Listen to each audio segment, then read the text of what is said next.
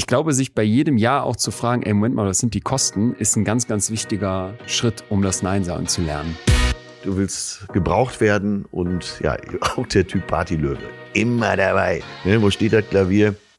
Ich trage die Noten. Ganz, ganz viele Leute versuchen irgendwie, sich von anderen abzugrenzen, mal Nein zu sagen und schaffen das nicht, weil sie das als eine Art äh, moralische Frage von richtig und falsch betrachten. Was kostet dich dieses ständige Ja sagen? Wie viel Zeit kostet dich das? Wie viel Energie? Wie viel äh, kaputt sein? Wie viel äh, Schlaf kostet es dich eventuell? Und da musst du mal drüber nachdenken. Welchen Wert hat das? Dann kriegt so ein Nein auch einen größeren Wert. Betreutes Fühlen.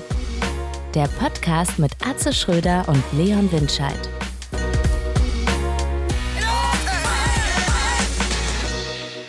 Atze. Ja. Ja. ja. Bin gerade wieder da. Hab äh, meinen Schlüssel in der Wohnung vergessen.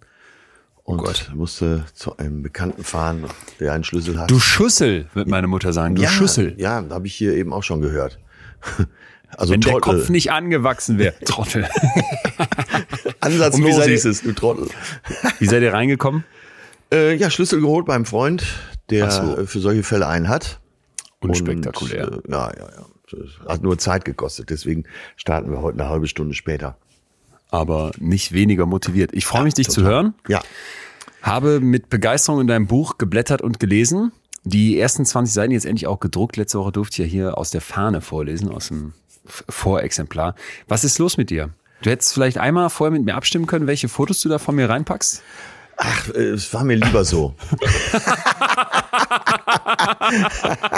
Und vor allem, das Geilste fand ich deinen Copyright-Hinweis daneben. Copyright privat. Und ich dachte, ja, Mann, ist halt auch privat. Ich sehe aus wie der letzte Hackfleischhalser. Ach, und nicht. Doch. Tot doch. sympathisch. Ach, Ja, natürlich. Ein Pressefoto auf dem anderen. Aber ich muss ähm, sagen, ich war, ich war gerührt. Tatsächlich ist halt, ist halt hier auch noch nach. Was ich jetzt schon gelesen habe, war ja wirklich sehr, sehr, sehr bewegend mit Eva Seppisch hier am Start. Und dann habe ich gedacht, wenn mir vor, ist ja nicht so lange her, vor drei Jahren einer gesagt hätte, Leon, Verrückt. du wirst, wirst in der Atze Schröder Biografie vorkommen, hätte ich gedacht, hä, wieso, wieso das denn? Und, und wie würde ich das denn wohl finden? Und jetzt bin ich richtig, richtig gerührt. Ja. Äh, ja, danke. Aber ich äh, bin hier jede Woche gerührt. Äh, wer hätte gedacht, dass unsere Leben zueinander finden? Ne? Aber hast ja eben auch schon gepostet bei Instagram. Ähm, man sollte immer mit allem rechnen, ne? Richtig, richtig. Ja, und dann kommt's, ja. kommt's doch wieder anders als gedacht. Ey, und da muss ich dir was zeigen, was uns einer, mir einer geschickt hat. Ich sage, sag mal stellvertretend für uns beide. Ich hoffe, das geht jetzt an. Das war das lustigste Video, was ich seit einiger Zeit ge äh, gesehen habe. Und wer ist drauf gekommen? Die Franzosen. Warte. Ja. Die haben hier ein, ähm, ein, warte mal, erstmal, kennst du so Leute, die so ganz komische Lachen haben? Ja. ja. Ja. Hat, er- komischerweise sind die wirklich auf alle Klicken der Welt verteilt, ne? Ist so, ne? In Ist so, jeder auch Clique nix. gibt's so ein, zwei, drei Leute, die einfach abartig lachen. Ja. Und ich mache manchmal, ich mache manchmal mit einer Freundin so, äh, so Späße darüber, wenn man so komische Lachen so nachmacht. So. Wo du genau weißt, es gibt wen, der lacht wirklich so. Pass auf, und jetzt die Franzosen gehen hin, haben ja eine Show. Ich weiß nicht, ob die Show, ob es nur darum geht. Da haben die Leute eingeladen, die ungewöhnlich lachen. Und du musst dir das jetzt vorstellen, also stell dir das Video bitte vor, ich glaube, es geht auch um Dating, dass sie da so acht Leute, ach noch mehr, zehn Leute in so ein Podium geholt haben und hinter jedem ist ein bisschen, ist ein bisschen, äh, wie soll ich sagen, diffamierend, hinter jedem steht so ein Foto, wie der lacht. bei einem so ein Golf, der angeschoben wird, bei einem irgendwie eine Kuh, beim anderen ein Schwein. Jetzt pass auf, jetzt hör dir das mal an. Ja.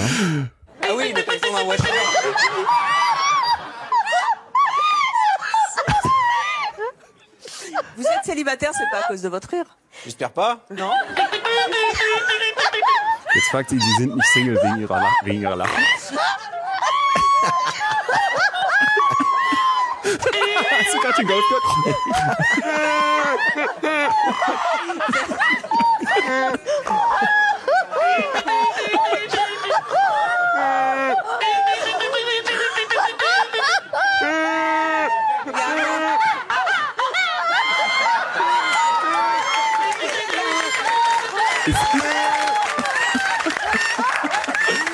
manchmal braucht man so wenig. Und dann ist ich, ich war so. Absolut meine Meinung. Und äh, die Tortenschlacht äh, wird nie out sein, ne? Ja. Äh, Ja, ja. Ich weiß gar nicht, warum es so wenig Tortenschlacht neu im Fernsehen gibt. Ist doch Viel zu wenig. Vielleicht so Viel eine, zu wenig. Eine Samstagabendshow machen, wo es, also jeden Samstag immer nur Tortenschlacht. Ja, okay, Ja. geht jetzt ein bisschen weit. Hast du dich denn wieder gut erholt von Freitag? Ja, also ich habe, ich merke wirklich, eine Sache ist richtig krass. Da habe ich äh, gerade gestern in der Dusche. Dusche ist ja, wenn du so ein heftige, wenn du irgendwas Krasses gemacht hast, zum Beispiel eine Nacht durch, ist Dusche ja wie ein neues Leben. Und Ja. ich stand in der Dusche und dachte, ey, Alter, war das, war das vor Corona, dass ich noch nicht auf Ü30-Partys durfte? Und ich glaube, es war zumindest ganz knapp. Aber jetzt mit 33 darf ich ja locker lässig auf Ü30-Partys gehen, was äh, sowieso schon ein Grund zum Nachdenken ist. Ja. Und ähm, ich habe dann immer früher gedacht, Ü30-Partys, was was soll das? Ne? Wie, wieso braucht man das? Mittlerweile ist mir völlig klar, ich komme in den Club am Freitagabend, ich glaube, er hieß Pal oder Bal hier in, In Hamburg. Hamburg, Ich war ja. noch, in, genau, ich war noch nie da. Und es war wieder alles wie, wie, wie früher, wie vor Corona. Also lange in der Schlange stehen, Ach, mit Schlange Tür- stehen sogar. Richtig, richtig lange, richtig lange. Vom Ja. Türsteher angeraunzt werden, hier Masken an, Masken an. Ich dachte schon, ja, wie soll das denn sein? Gleich Äh, stopp, ich habe eine Frage. Äh, Wie, was heißt denn lange anstehen? Halbe Stunde? Eine, St- nee, eine Stunde? Nee. Und arschkalt, ne? Arschkalt. Ey, du stellst dich und, eine Stunde an, Hammer. Ja, und die meinten noch zu mir, die, mit denen ich da war, ey, beim letzten Mal haben wir hier noch viel länger gestanden. Und dann immer dieses Demütigende der Leute, die auf der Gästeliste stehen und einfach an dir vorbei, vorne zum Türsteher, der Thorsten hieß, weil er auch von jedem wie der absolute beste Freund begrüßt wurde. Hey Thorsten, was geht ab? Na, was geht? Und ich dachte schon die ganze Zeit, ey, wenn Thorsten mich hier gleich nicht reinlässt, weil ich Ü30 bin, anders als der ganze Rest, der gefühlt 17 war, dann muss ich auch irgendwie auf, hey Thorsten, kennst du mich nicht mehr? Wir waren doch mal, und dann musst du irgendwas erfinden, wo es was der bestimmt sofort checkt. Ähm, ja, und dann sind wir da reingekommen und dann kommen wir in diesen Club und das erste, wirklich das erste Gespräch, wo ich mich so gefreut habe auf Feiern nach zwei, zweieinhalb Jahren mal wieder äh, im Club, kommt ein Typ zu mir an und meint, ey, hast du eine Line Koks? Und hattest du? Ich guck den an und dachte so, ey, krass, dass er mich jetzt hier fragt, weil ich kam mir wirklich, wirklich unpassend vor. Ja. Alle waren so, also BH ist ja sowieso komplett von, von der Tagesordnung gestrichen. Ja. Und auch waren ganz viele in so Netzoberteilen da, grundsätzlich eher freizügig. Und ich hatte so einen Pulli an, der kennst den sogenannten Turtleneck, das mir, wurde mir letztens erklärt. Der hatte so Ja, fast ja. so einen halber, halber Rollkragen, Ja. weil ich einfach nicht perfekt vorbereitet war hier in Hamburg. Mein Lederoutfit war zu Hause in Berlin. Oh Gott. Und dann guckt er mich an und, sagt, und merkt, sagt im nächsten Satz, als er mir, er wollte noch im Tausch Ketamin anbieten. Ja. Und dann guckt er mich an und sagt, nee, du hast bestimmt nix. Und wenn ich raten müsste, wer hier im Club ein Cop ist, dann du. Gott, oh Gott, oh Gott, oh Gott. Ey, ich kenne diesen Club und wenn ich so sonntags morgens da vorbeigehe, dann haben die ja meistens noch geöffnet und, äh, oder die letzten hängen da noch draußen rum. Und ich habe jetzt schon jahrelang immer gedacht, wenn ich da sonntags vorbeikam, wer geht da rein? Jetzt, Ich. Jetzt kenne ich jemanden. Leute wie ich. Jetzt kennst du wen.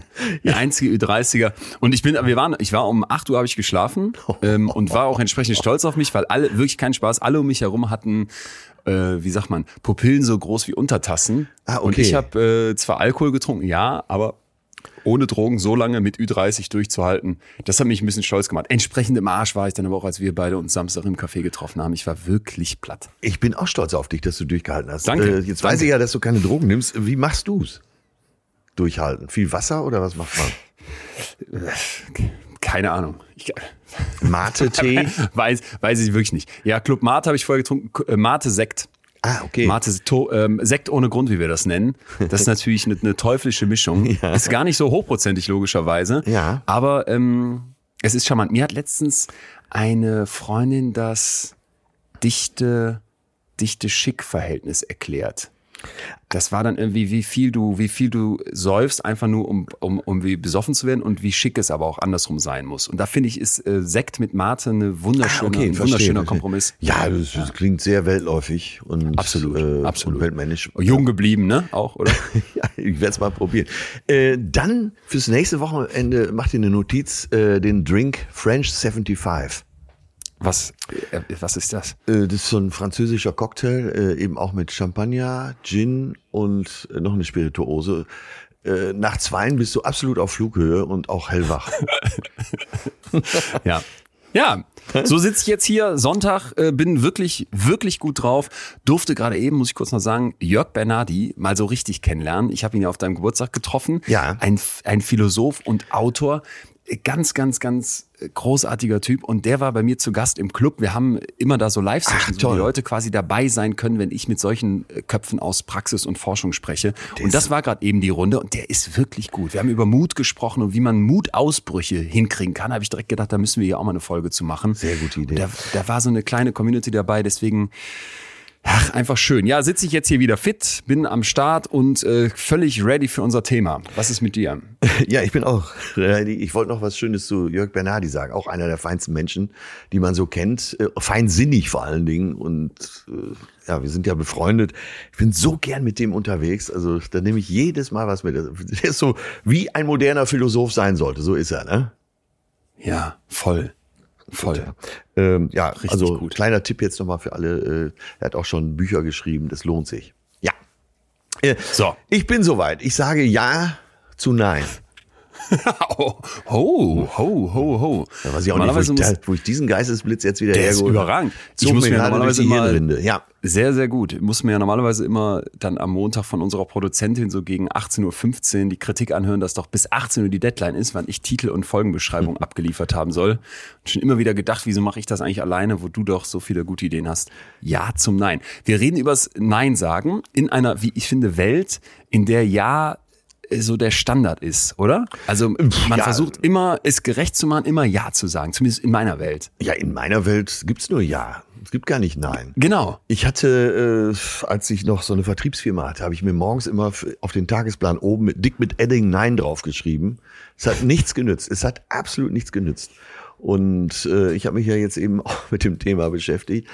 Äh, ja, wir kommen ja sicher gleich noch drauf, aber äh, was ich für ein Typ Ja-Sager bin, das will ich hier am Ende unserer Sendung wissen. Oh, okay. Bin Ja? gespannt. Ja, ja, ich habe hab schon ein paar Hypothesen. Also ihr habt schon rausgehört, es geht darum, äh, warum Nein sagen für manche Leute, speziell für mich, so schwer ist. Und für mich auch, weil ich glaube wirklich, und das muss ich tatsächlich bei mir feststellen, wenn man es dann mal schafft, wenn man es mal schafft, irgendwas abzusagen, und das geht ja von bis, dann kannst du so, so, so viel gewinnen. Ich habe wirklich wenig mehr daraus ziehen können, als aus dem Nein sagen, was ich in letzter Zeit immer mal wieder geschafft habe. Mit, mit viel Schwierigkeiten, mit vielen Anläufen, mit ganz, ganz oft, dass ich doch noch Ja gesagt habe, wo ich eigentlich auch hätte Nein sagen sollen. Aber wenn es dann mal klappt, finde ich, kann man aus einem Nein so viel gewinnen. Ja. Zeit ist das eine, Standing das andere, eine Klarheit gegenüber Menschen, die dich vielleicht wieder mit irgendwelchen nervigen Anfragen belagern, Ja. wo du so sagst, boah, will ich eigentlich nicht. Und jetzt habe ich es mal geschafft, Nein zu sagen. Und- Aber gleichzeitig wirklich, es ist so, so, so schwer, da Grenzen zu ziehen, finde ich. Ja, und man gewinnt so viel. Das werden wir heute lernen. Äh, Das lohnt sich heute wirklich. Ich darf mal direkt ein Beispiel bringen. Äh, Du sitzt gemütlich am Sofa, hast dich gerade entspannt und genießt das nichts tun. Das Telefon klingelt, du, du hebst ab, ohne was Böses zu denken. Freunde sind am anderen Ende der Leitung. Sie wollen dich fürs nächste Wochenende zur Grillparty einladen. Du sagst natürlich, schön, klasse, ne? Ich bin dabei, ich komme gerne. Ne? So weit, so gut. Jetzt wirst du aber gefragt, ob du eine Bierzeltgarnitur mitbringen kannst. An, äh, ob du deinen Nudelsalat, der doch so beliebt ist, machen kannst und das, ob du abends auch grillen kannst. Ja. Und da ist schon so eine Stelle, ja, da würde ich, glaube ich, schon reinschlittern. Ich sage, ja klar, klar. Da würde ich auflegen, würde mich schwarz ärgern. Erstmal überlegen, wo kriege ich denn, wo kriege ich das dann alles überhaupt her? Aber ich würde mich dann kümmern, ja. Und schon wäre wieder echt viel Lebenszeit weg. Bist du denn jemand, der das in unterschiedlichen Bereichen unterschiedlich gut kann mit dem Nein sagen oder sagst du grundsätzlich kann ich das nicht? Äh, grundsätzlich fällt es mir schwer, aber tatsächlich gibt es unterschiedliche Bereiche, ja. Äh, beruflich habe ich es gelernt, sonst äh, würde ich wahrscheinlich den Job gar nicht mehr ausüben, aber äh, so privat bei Freunden, nee, da kann ich nicht Nein sagen. Nee, bin ich immer dabei. Warum auch nicht? Eigentlich denke ich jetzt gerade. aber äh, manchmal und äh, ja, das wird nachher eine Strategie sein, ist es ganz gut, wenn man erstmal etwas Zeit gewinnt. Ne? Also wenn man sich zumindest angewöhnt, nicht sofort zuzusagen, sondern dass man sagt, äh, ja, denke ich drüber nach, ich melde mich nachher. Ja. Pass auf, ich habe mal für den Start jetzt eine Perspektive aufs Nein sagen, von der ich wette, dass die meisten die überhaupt nicht auf dem Radar haben. Ja. Die aber ein ganz, ganz wichtiger Teil vom Nein sagen ist. Und zwar folgende. Nein sagen ist das Erlernen der eigenen Grenzen. Ah, okay. Weil ich immer fragen muss, wo ist eigentlich mein Ich, was mich jetzt hier ausmacht, was in meinen Interessen liegt? Wo hört das dann auf und wo beginnt der andere. Ja. Und da, ja, da ja. dachte ich, als ich mich damit so auseinandergesetzt habe mit diesem Gedanken, Nein sagen bedeutet, die eigenen Grenzen zu begreifen. Das hätte ich vorher hätte ich vorher erstmal vielleicht nicht, nicht gepackt. Aber dann, als ich da tiefer rein bin, wurde mir total klar, worum es geht. Und das war so richtig, richtig erleuchtend, weil ich dachte, okay, nimm mal eine Situation, wo jemand was von dir möchte und du willst eigentlich Nein sagen, aber machst das nicht. Ja. Ne? Also irgendwie eine Einladung oder eine Mutter will was von dir, deine Mutter will was von dir, wo du so merkst, oh Mama, ey, eigentlich kann ich da nicht oder will mich da nicht drum kümmern oder du willst das immer wieder von mir und ich finde das irgendwie, finde das irgendwie unschön. Ein Kollege, kannst dir egal was aussuchen. ja, in dem Moment- beim Umzug helfen. Auch so ein Äh, Klassiker. Genau, Ne? beim Umzug helfen. Absoluter Klassiker. Wa- Was würdest du sagen? Äh, Leon, ich ziehe nächsten Samstag um. Kannst du mit anfassen? Jetzt bei dir tatsächlich? Ja. Ja, würde ich ja sagen. Ja. Ja, nee, wirklich auch. Also, aber ich wäre auch, ich wäre auch so, dass ich denke, boah, shit, ich habe bestimmt wieder eine anstrengende Woche hinter mir und wollte, Ja, müsste ja. jetzt eigentlich mal frei haben, aber Ich habe früher auch bei jedem Umzug mitgeholfen und irgendwann habe ich mir angewöhnt äh, zu sagen, pass auf, frag mich nie, äh, du hilfst mir nie und ich helfe dir nie. echt? ja, da habe ich, da hab ich zum ersten Mal Nein sagen gelernt. Also über diesen Trick, ne? Ja, aber man braucht so Tricks, man braucht so Tricks, weil es so schwer Ja, ist. Und jetzt ja. noch mal kurz zu diesen Grenzen, warum ich das so wichtig finde. Ich finde, wenn man irgendwem Nein sagt, dann verlässt man ganz schnell sein Ich ja, ja, nicht, ja. und hängt im Kopf vom anderen ne, und fragt sich, wie geht jetzt meine Mutter damit um, dass ich zu irgendeiner Anfrage Nein gesagt habe? Wie gehen jetzt meine Freunde damit um, dass ich gesagt habe, ich komme gerne zu eurer Party und ich kann auch eine Bierzeltgarnitur mitbringen, aber noch einen Salat machen und Lampions kaufen und am nächsten Tag mit aufräumen kann ich nicht. Ne, ich verlasse meins raus aus meiner Grenze und bin plötzlich im anderen und frag mich total, ey, was geht eigentlich in deinem Kopf vor sich? Und wenn wir heute vielleicht immer mal wieder so praktische Sachen auch reingeben, wie kann ich dieses Nein sagen lernen, ist für mich eine der wichtigsten Einsichten. Das ist ja gut und schön, dass das was mit dir macht, dass ich jetzt Nein sage zu deiner Einladung, aber das ist in Anführungsstrichen deins. Und es ist deine Welt innerhalb deiner Ja. Grenzen. Und ich muss jetzt gerade oder darf jetzt auch an meine Welt denken und sagen, ich sag nein, weil in meiner Welt will ich da nicht hin. Innerhalb meiner Grenzen. Ja, ich finde Verstehst du, was ich meine? ja, ich verstehe äh, total, was du meinst. Ich habe mir den Satz schon aufgeschrieben. Also wo endet mein Ich, wo fängt der andere an mit seinem Genau. mit seiner Welt? Ja, ja, das steht hier schon und finde ich absolut äh, einleuchtend. Wie du schon gesagt hast, ist wie so ein Geistesblitz. Genau. Ja. Genau. Und wir haben dazu auch eine Nachricht bekommen, die ich finde ganz gut passt, von Christina, die sagt, es steht hier irgendwie ein Familienessen an, 90. Geburtstag von Oma. Und es wird aber auch ein Teil der Familie auf dieser Feier anwesend sein, mit dem sie vor drei Jahren komplett gebrochen hat. Und sie hat einfach für sich festgestellt, Ja. die Leute bringen mir nur Kummer, Ärger und Wut. Kennen wir, glaube ich, alle solche Leute. Ja, ja. Und jetzt schreibt sie, dementsprechend habe ich eigentlich keine Lust, ihnen zu begegnen. Eigentlich würde ich gerne einfach Nein sagen. Und jetzt kommt der Punkt, möchte aber meine Oma nicht enttäuschen. So, Ja, auch so ein Klassiker, ne?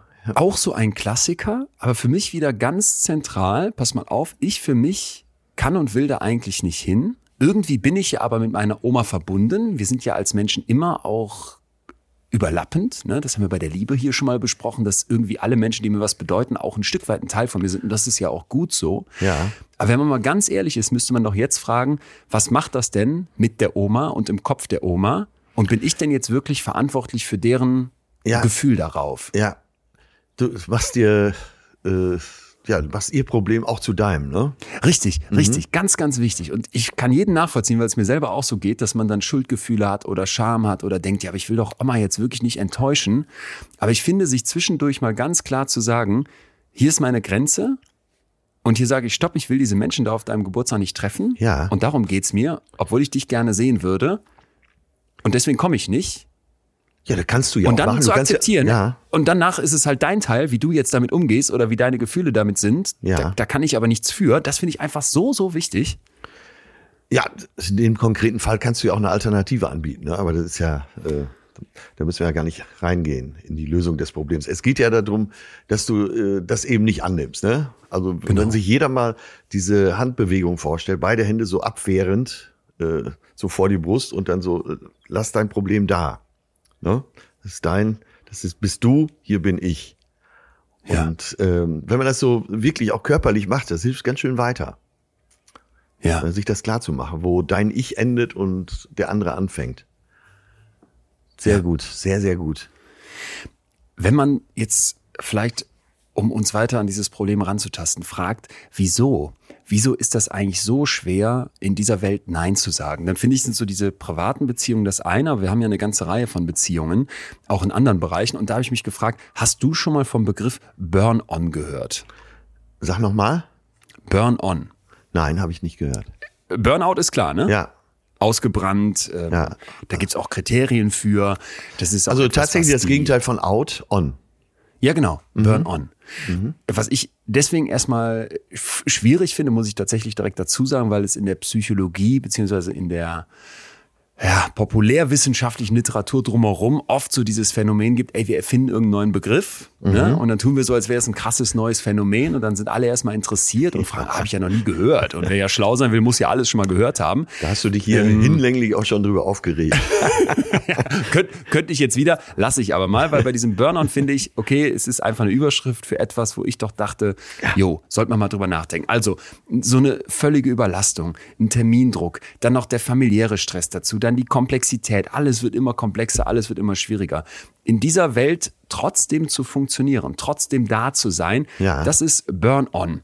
Und die Idee kommt von Timo Schiele, der zusammen mit Professor Dr. Bert T. Wild dazu auch ein Buch geschrieben hat. Und die sagen, Burn-On ist so immer kurz vorm Burnout. Ach. Ich bin nicht ausgebrannt, ich bin nicht voll in diesem Erschöpfungszustand, ich bin nicht am Ende und suche mir jetzt vielleicht hoffentlich auch Hilfe, sondern ich bin immer die ganze Zeit so kurz davor. Ja. Und das fand ich total interessant, weil da dachte ich, jo, das ähm, kennen ganz, ganz, ganz viele Leute in meinem Umfeld, zumindest äh, würde ich das jetzt mal von außen so sagen wollen.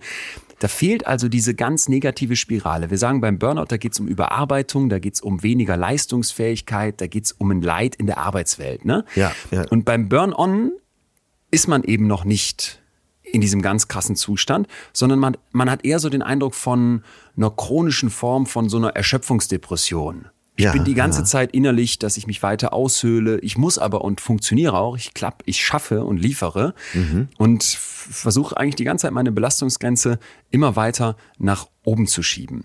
Und auch, und das ist das Problem, übersehe ich jetzt die Zeichen, die mir eigentlich signalisieren hier, äh, es ist zu viel.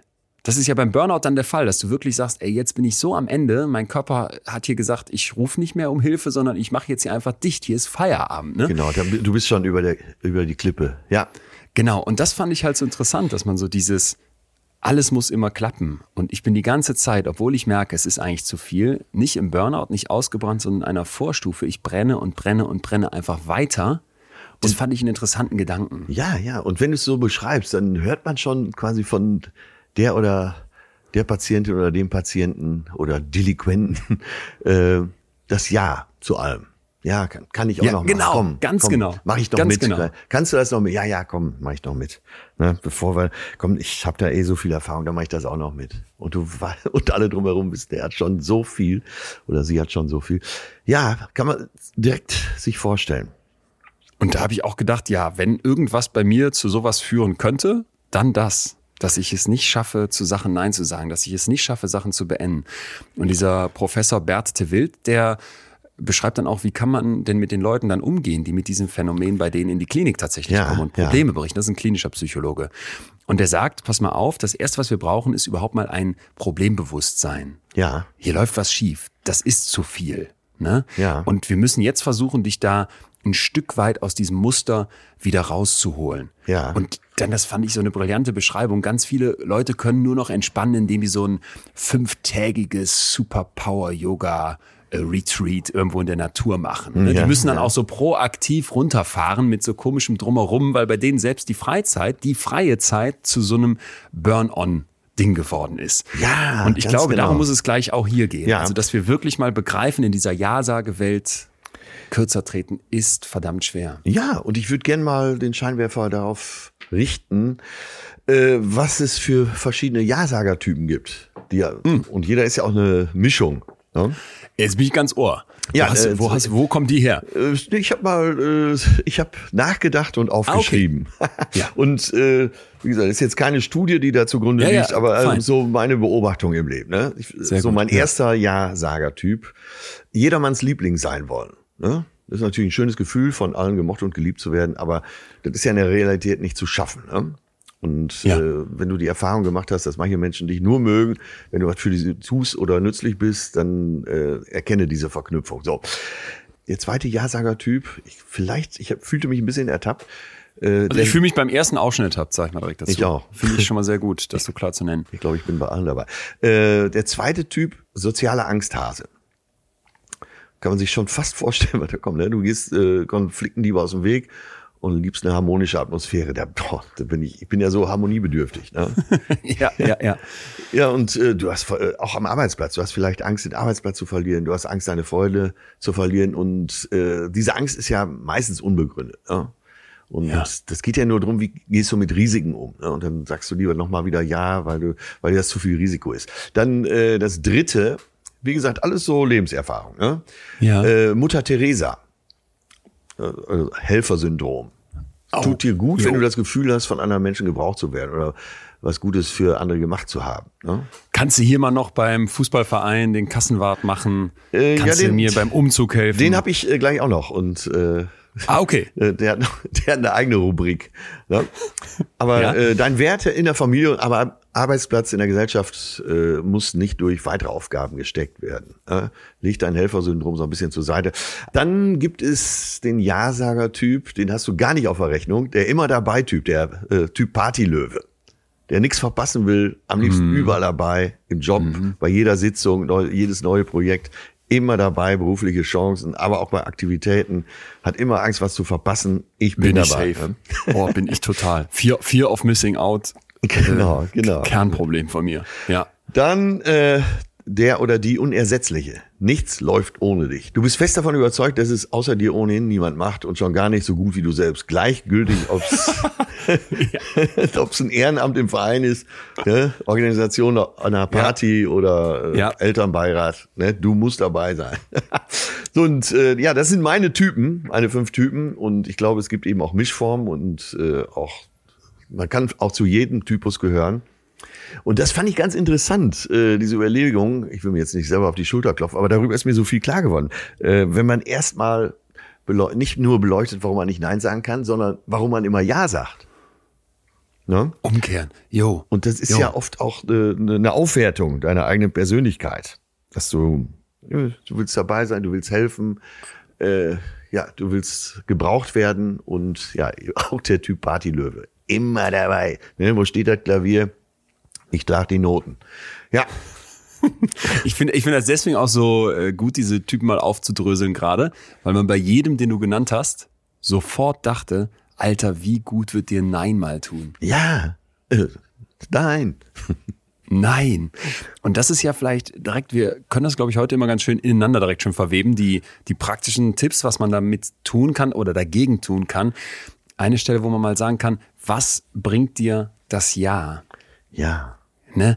Denn ich habe jetzt gleich für dich mal den psychologischen Blick darauf, warum ist es denn so schwer, Nein zu sagen? Und dann begreifen wir, okay, ein Nein ist halt wirklich eine psychologische Herausforderung. Aber mal umgekehrt zu fragen, was bringt mir Was bringt das Ja, ja. wirklich? ja, Ne? ja. Und äh, was bringt mir mein Nein auch wirklich? Wie viel Zeit spare ich vielleicht? Wie viel Richtig. Energie spare ich vielleicht? Wie viel äh, mehr Gedanken habe ich für mich selbst, weil ich nicht überlastet bin? Ja. Also, wo, äh, Genau. dass man sich den Benefit des Nein-Sagens auch klar macht. Genau. Und vielleicht sollten wir auch immer berücksichtigen, in dem Moment, wo ich irgendwie einer Sache zustimme, ne? Ja. wo ich mir irgendwie was kaufe zum Beispiel, da kennen das vielleicht ganz viele. Ich bin jetzt gerade die ganze Zeit damit beschäftigt, dass ich mich frage, wie komme ich äh, für meine Tour besser von A nach B? Ja. So, und da ist jetzt klar, weil ich so viel Material dabei habe und auch immer noch der Techniker, ein guter Freund von mir dabei ist und so weiter, dass wir wahrscheinlich ein Auto brauchen. Ja. Äh, Und ich weiß die ganze Zeit jetzt, dass mir das total schwerfällt, mich dafür eins zu entscheiden, weil ich immer dran denke, ey, Leute reden sich auch die Sachen schön, sobald sie zu irgendwas Ja gesagt haben. Und das will ich natürlich vermeiden, damit wird es für mich auch ein bisschen schwierig, aber ich denke halt immer dieses, sich Sachen schön zu reden, weil man zu irgendwas Ja gesagt hat, dass man die Vorteile sofort alle sieht und kennt und für sich zusammenkramt, das gibt's ganz, ganz oft. Und man muss sich einfach bei jedem Ja auch fragen, was sind die Kosten? Ne? Ja, ja. Was, was steht auf der anderen Seite der Rechnung? Was werde ich an Zeit aufbringen müssen?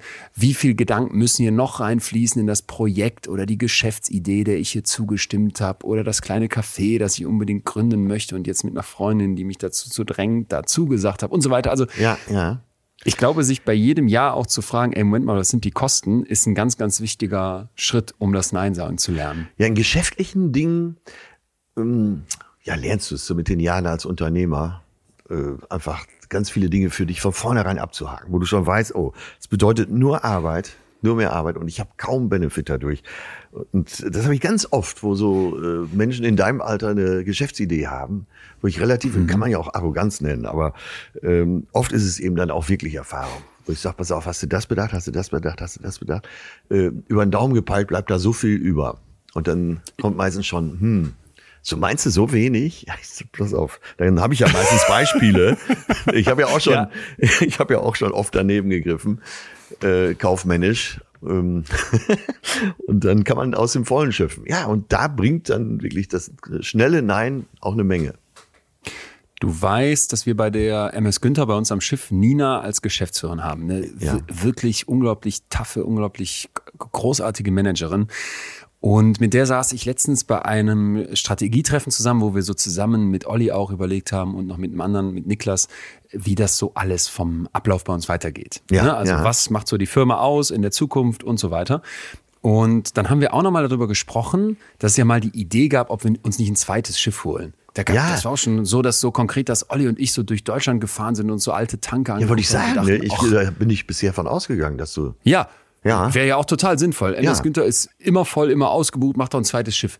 Ey, und jetzt, und das ist jetzt hm, fast zwei Jahre, glaube ich, her oder sogar noch länger, dass wir da losgezogen sind, saßen wir da zusammen und haben alle drei Kreuze gemacht, dass wir da schlussendlich Nein zugesagt haben zu dieser Idee. Ja. Weil auf den ersten Blick war es total verführerisch und alle hatten auch Bock, was Neues starten und sich weiterentwickeln ne? und eben noch mehr Möglichkeiten zu haben für Veranstaltungen, für Leute, die bei uns feiern wollen, denen wir sagen müssen, ja, sorry, äh, ist, ist alles voll. Ja. Ähm, und im Rückblick, Mann, Mann, Mann, Mann, Mann. Was, was ist das jetzt für uns besser, dass wir sagen können, wir verbessern das eine Schiff noch mehr, wir nehmen uns mehr Zeit, damit die Veranstaltungen eben noch besser werden und Ja, dann ist ja. halt vielleicht nicht mehr, mehr Kohle drin, aber für alle so unfassbar viel mehr Spaß, so unfassbar viel mehr Befriedigung, dass wir wirklich ganz klar gesagt haben und ich für mich nochmal ganz besonders, seitdem ich so ein bisschen das zumindest schaffe im Arbeitskontext, da fehlt mir deine Erfahrung noch, Nein zu sagen, Ja. gewinne ich nur. Wirklich. Und äh, was hat so Klick gemacht bei dir, dass du sagst, ja, die Qualität, die Motivation, die Stimmung hier ist besser, wenn wir nicht im roten Bereich fahren? Weil, weil wir genau in diesem Burn-on-Ding drin sind. Ja. Es ist so Ja. viel zu tun und es ist immer so auf Kante genäht. Und wenn dann einer krank wird, und jetzt gerade bei Corona, das ist ja wirklich für, für die Unternehmen in Deutschland eine Riesenkatastrophe. Wie viele Leute fallen aus und sind ja auch wirklich, Ja, wirklich platt und ja, krank. Da kannst du ja auch nicht sagen, ach, arbeite doch mal von zu Hause ein bisschen mit, sondern die sind, wie ich auch, völlig im Eimer. Ja. Und, ähm, Aber es muss ja irgendwann da. der Punkt für dich da gewesen sein, dass du gesagt hast, ähm, Leute, stopp, stopp, stopp. Ich glaube, wir machen es doch nicht. Was war der Auslöser? Das kann ich, glaube ich, so nicht sagen, weil erstens treffe ich diese Entscheidung dann nicht alleine, sondern bin immer Freund davon, vom Azubi bis zur Geschäftsführung und den Gesellschaftern kann, kann jeder irgendwie mitwirken an den Entscheidungen. Und ich glaube auch nicht, dass irgendwann in meinem Kopf so war, ah, super, jetzt haben wir dazu Nein gesagt und jetzt ist Klick und die Idee vom Tisch. Sondern es war eher so ein Prozess. Und jetzt im Rückblick ist mir klar, dass dieses Nein total wertvoll war. In Ja, dem Moment ja. selber und auch kurz danach noch, war das für mich eine fatale Chance und ne, ey Leute, wir wollen doch, wollen doch auch weitermachen und uns weiterentwickeln. Und jetzt weiß ich, ey, es war, es ist genau anders, wie wir uns weiterentwickeln. Sehr gut. Und dieses Nein war, war einfach unfassbar wichtig. Aber das ist genau das, was ich meine. Und äh, wenn du in meinem Alter bist und jemand äh, will dann noch mehr machen, noch mehr machen, dann nimmst du den vielleicht beiseite und sagst, genau das, was Richtig. du jetzt für dich festgestellt Richtig. hast. Ja, da ist die, Lebensver die Lebenserfahrung oder die geschäftliche Lebenserfahrung ist da der Grund fürs Nein. Verstanden. Je, jetzt gucken wir mal in die Gefühle rein, Mhm. denn das Thema passt auch einfach wieder mal in unserer in unserer Emotionsreise schön als Station mit auf die Karte. Die Sozialpsychologin Dr. Vanessa Bohns, die auch eine Professur hat für Organizational Behavior an der Cornell University in New York, die schreibt in einem Forschungsbericht, dass Menschen zu Dingen, die sie sogar lieber nicht tun würden, die sie wirklich einfach total scheiße finden auf gut Deutsch, deswegen nicht Nein sagen, weil sie dieses unglaubliche Unbehagen, die unglaublich Ja. unangenehmen Gefühle vermeiden wollen, die mit dem Nein sagen einhergehen. Ne? Und sie sagt dann weiter, wir haben so ein instinktives Bedürfnis nach Verbundenheit mit anderen Menschen. Das ist das Überlappen. Ich Ja. habe nicht einfach mich hier als abgegrenztes Wesen, sondern irgendwie bin ich mit anderen Menschen verbunden. Das ist ja auch für unser Überleben, haben wir oft gesagt, ganz, ganz wichtig. Aber das heißt wir ja, du musst, du musst, äh, du musst das aushalten, dir erarbeiten, oder? Pass, pass auf, sie sagt jetzt weiter und da kommt genau das, was du gerade sagst. Wir befürchten, dass ein Nein unsere Bindungen zerreißt. Ja. Ne? Und wir befürchten insbesondere, dass wenn ich die andere Person zurückweise, Nein sage, dass sie das wie so einen persönlichen Affront auffasst. So, und deswegen Ja, haben ja, wir so ja. unfassbar viel in unserem Kopf, was sich dagegen sträubt, weil da tierische negative Gefühle, zum Beispiel Schuld, Verlegenheit, Scham, all das aufkommt. Und dann sagen wir, weil wir diese negativen Gefühle vermeiden wollen, lieber ja. Auch wenn das eigentlich gegen unseren eigenen Wertekompass verstößt, gegen alles, was ich mir vorgenommen habe. Ja, deswegen So. sage ich ja, der soziale Angsthase. Ich bin dabei in der Kategorie. Ja. Ja. Und dann gibt's Untersuchungen, die ich total interessant finde, wo es jetzt mal um diese negativen Gefühle noch ein bisschen genauer geht. Da haben Forschende, namentlich Flynn und Lake von der Columbia University, mal gucken wollen, was passiert denn, wenn ich Leute äh, dazu bringe, dass die irgendwie in diese Nein-Sage-Situation kommen? Ja. Und dann wollten die erstmal wissen, pass mal auf, äh, liebe Versuchsperson, wie wahrscheinlich ist es denn, dass euch irgendwer hilft bei irgendwas? Zum Beispiel einen Fragebogen ausfüllen oder ein Handy ausleihen oder dass dich jemand ins Fitnessstudio begleitet und dir dabei irgendwie hilft.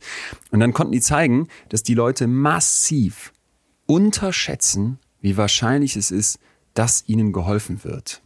Ja, also die Ach, Leute ist, äh, denken, das- das ist mir hilft keiner. Ja, also- ist jetzt hier eine Studie, ne? Was ist schon bewiesen in der Wissenschaft, aber die konnten eben zeigen, bis zu 100 Prozent, im Mittel um die 50 Prozent, unterschätzen die Leute die Wahrscheinlichkeit, dass ihnen geholfen wird. Und die sagen jetzt, Boah, ich ein mich Teil so der Antwort. Ich auch, ich auch, ich auch, ich auch. Ähm, ein Teil der Antwort liegt im sogenannten Egocentric Bias, der egozentrischen Voreingenommenheit. Es ist so, dass wir massiv in unserem Kopf gefangen sind, dass wir total auf uns gucken und denken, Ja. die Welt dreht sich um uns. Schon verbunden mit anderen, ne? Also ja, klar, ja, ja. keine klaren Grenzen, aber man denkt so, boah, äh, hier wie das bei mir ist, ne, so wird es anderen auch fallen. Da- und es genau. fällt uns total schwer zu verstehen, was denn andere denken und fühlen. Oh, das und ist ein guter Hinweis, echt. ja, Ja, total. Ich fühle mich so, so ertappt hier gerade. Das gibt's gar nicht. Ja klar, das, was du selber denkst, äh, also dein Mindset äh, legst du bei den anderen auch an. richtig. Der geht sowieso Richtig. davon aus, dass Richtig, und so. richtig. Ähm, du weißt ja, da- äh, wie viel mehr Schwierigkeiten ich habe, äh, hier äh, Leute zu fragen, ob sie mal äh, bei uns mitmachen, als du. Und wo ich immer denke, nee, kannst nicht machen. Das ist doch, oh, mein Gott, ne, dann mag der wieder nicht Nein sagen, so wie du selbst. Und die anderen mögen schon Nein sagen, nur ich nicht. Das passt genau, Genau. passt genau. Ganz, ganz genau. Und das dachte ich dann nämlich auch. Alter, wie oft denkt man sich so, wenn man Leute um irgendwas fragt, ey, sag doch einfach Nein, wenn es dir nicht passt. Sag, sag doch einfach Nein. Ne? Aber ja, ja. Sonst traut man sich auch gar nicht zu fragen und das macht man aber nicht. So, und jetzt geht's noch weiter. Wir haben ja bis hierhin schon mal verstanden, wir denken, die Leute würden uns nicht helfen, sie helfen uns aber doch, weil es natürlich allen schwer fällt, Nein zu sagen. Und da kommt jetzt nochmal Vanessa Bohns ins Spiel. Das war die Forscherin, die wir gerade eben schon hatten. Ja. Die hat versucht, Leute dazu zu bringen, wirklich unethischen Bitten nachzugehen. Ne? Also Ja, ich ja, ja. erkläre gleich noch genauer, was das heißt, aber die sollten wirklich, die Probanden und Probandinnen in deren Versuch sollten jetzt andere fragen, etwas zu tun, wo man eigentlich denken würde, ey, das machen die auf keinen Fall, weil das einfach assi ist, so nach dem Motto. Ja. Pass auf. Es geht jetzt erstmal darum, dass die denen sagt, ihr sollt jetzt, das waren 50 Leute, 200 andere Kommilitoninnen und Kommilitonen, die waren die andere Gruppe, davon überzeugen oder ihr sollt die dazu bringen, dass die eine Notlüge erzählen. Ja, also ja, die sollen was ja. Unethisches tun, was Unangenehmes. Ja. Was glaubst du jetzt, lieber Proband, wie viele Leute musst du ansprechen, bis du drei hast, die du dazu bringst, eine Notlüge zu begehen? Die Leute denken jetzt, dass sie 8,5 Leute ansprechen müssen. Ja, hätte ich so in dem Bereich, ich hätte zehn gesagt, ja. 10. Tatsächlich lag die Zahl bei 4,4. Hammer. Ja. 90,9 Prozent der Leute überschätzen also, wie viele sie da fragen müssen. Und jetzt kommt's. Jetzt hat man auch noch gefragt, pass mal auf, was denkst du denn, wie unangenehm den anderen das ist, da Nein zu sagen, wenn die um sowas gebeten werden, selbst wenn es sowas ist wie Lügen. Ja. Und da konnte sich jetzt eben zeigen, dass die Leute, die wissen, dass das einen tierischen sozialen Druck macht, wenn dich irgendwer um irgendwas bittet. Dass das unfassbar schwer ist, Nein zu sagen. Dass die auch richtigerweise denken, ich muss gar nicht so viele fragen, bis das einer macht. Ja, ja. Es scheint also unterschiedliche Menschen zu geben, im Sinne von, manche wissen, wie hoch der Druck ist, Nein zu sagen, und andere nicht. Und die, die das wissen, wissen auch, ich muss gar nicht so viele fragen, bis die machen, was ich will. Ne? Das kriege ich schon hin. Und da habe ich sofort auch so wieder an so Chefs und Chefinnen gedacht, die man ja gerne mal kennenlernt. Bestimmte Leute wissen doch Stimmt. einfach genau, wie sie dieses keiner traut sich Nein zu sagen, ausnutzen können. Kennst du so Leute? Äh, Total, total. Oft geschäftlich sehr erfolgreich, wo ich, Genau. wo du aber immer so als Zuschauer denkst, oh Gott, ey, wie, wie dreist ist das denn? Es klappt aber immer. Klappt. Und dann kommt noch so, so, ein, so, ein, so ein hyperfreundliches, gelogenes, Mensch, auf dich ist doch Verlass. Wenn ich dich nicht hätte und so, ist auch das noch. Ja. Ja, Ja. Hammer. Ne? Und die haben das auch noch ein bisschen gesteigert. Da mussten Leute also nicht nur eine Notlüge machen, sondern in dem Fall in der Unibibliothek, was ja ein, ein Ort der, wie sagt man, wo, wo so eine, wo, ich finde immer in der Bibliothek herrscht so ein ganz besonderer ethischer Standard. Das ist so ein Ort der Ruhe, da Ja. muss alles ordentlich sein, da darf man nicht mal flüstern. Und dann mussten die jetzt die dazu bringen, Vandalismus zu begehen, und zwar in so ein Buch von der Uni äh, Gurke zu kritzeln. Und selbst sowas, ne, war wieder so, dass die Leute denken, ey, ich muss zehn Menschen fragen, bis sie das machen. Tatsächlich waren es wieder nur um die vier. Und auch dabei konnte sich wieder zeigen, wer weiß, dass man den anderen Druck macht. Ja, Der weiß auch, dass er gar nicht so viele fragen muss. Genau. Einige haben ja wirklich also auch ein Naturtalent dafür. Ich habe eine Freundin aus so meinem Alter, die sitzt im Frühstücksraum irgendwo im Skiurlaub oder so, die hält einfach irgendjemand an, also ein Gast und sagt, äh, holen Sie mir mal zwei Eier und dann bringt sie ein bisschen Brot dazu und und das klappt fast Nee. immer. Das klappt fast immer. Und die ist, halt das absolut dreist, die ist super dreist, auch mit ihren Mitarbeitern, die ist super dreist und kommt immer damit durch. Also ab, klar, bei den Gästen ist ab und zu mal einer dabei, der sagt so mal, hast du noch alle Tassen im Schrank? Ist das Aber geil. ich würde mal sagen, in acht von zehn Fällen kriegt die, äh, wenn kein Kellner zu sehen ist, auf die Art und Weise. Die würde so, selbst bei Vapiano würde die bedient.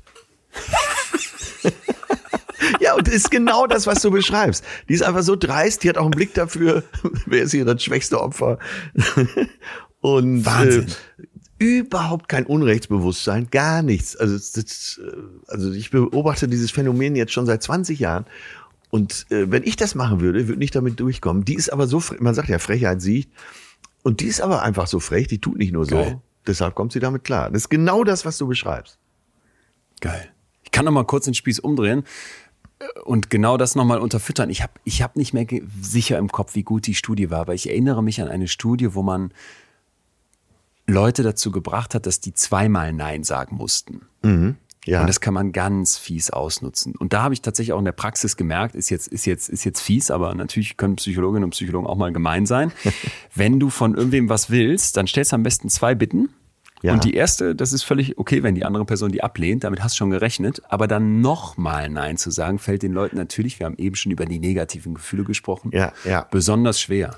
Also da- erst, erst was Lapidares. ja, sag mal, könntest du, könntest du äh, nicht noch mal nächste Woche hier bei mir vorbeikommen? Ich habe hier eine Lampe, die muss angebracht werden, ist total schwierig. Dann weißt du schon, die Person wird Nein sagen, ne? ist mir aber egal, weil die Lampe hängt schon. Ja, ja, ja. Und dann frage ich im nächsten Schritt, ey, und wir machen morgen eine Party. Und könntest du dir vorstellen, wir haben, wir haben, und du weißt, wie klein unser Auto ist, könntest du nicht die Bierzeltgarnitur mit deinem, mit deinem äh, Kombi abholen, weißt du? Und dann nochmal Nein zu sagen, oha, oha. Und andersrum jetzt, wenn man es wieder fairer haben möchte, wenn dir das mal auffällt, dass jemand das mit dir macht, wisse ab jetzt, dass sich da so viele negative Gefühle in deinem Kopf anstauen, dass es eben schwierig wird und dass vielleicht die Ausnutzer genau das wissen. Dass die wissen, ich muss einfach nur ein paar Sachen erfragen und dann fällt es dir irgendwann, ist es dir für dich unmöglich, Aber das sind ja Dauer meistens das Nein durchzuhalten. Das sind ja meistens die, die dreimal nacheinander auch Nein sagen könnten. Das kommt, ist ja noch diese Mischung. Äh, dass die, die Ah, von dir aus. Äh, Ja, auf ja. jeden Fall irgendwann das Ja kriegen, dass die aber selber immer Nein sagen will. Im Gegenteil, die würden doch sagen, äh, hast du noch alle Tassen im Schrank? Was? Ich denke, ich bin Gast, nix da. Sieh zu, dass du deine Biergarnitur kriegst. Ich bin äh, Bierzeltgarnitur. Ich bin auf jeden Fall pünktlich da. Und sieh zu, dass du den und den Schnaps noch da hast. Den trinke ich ja so gern. Nein zu sagen, gibt dir die Möglichkeit, Ja zu sagen, wenn es wirklich wichtig ist. Mhm. Ja. Das ist jetzt äh, kurz mal, äh, habe ich in deinem Zitatteich gefischt. Äh, Adam Grant, Psychologe und Autor, sagt das und das finde ich unglaublich schön. Wir haben ja eben schon darüber gesprochen, was sind die Kosten für ein Jahr, dass man die auch mal mit auf dem Ja, Radar ja, hat. ne? Und ich hoffe, es wird langsam auch klar, man kann durch ein Nein äh, unfassbar viel gewinnen. Lass uns doch jetzt mal weiter versuchen, hier äh, ganz praktisch zu überlegen, wie kann man dieses Nein sagen steigern? Wie kann man darin besser werden? Ja, ja, ja, ja, ja. Da habe ich auch ein paar Sachen mir aufgeschrieben. Freue mich jetzt schon drauf. Pass auf, ich habe eine Übung für dich dabei, Ja. die ich mit den Leuten bei mir in der Masterclass mache.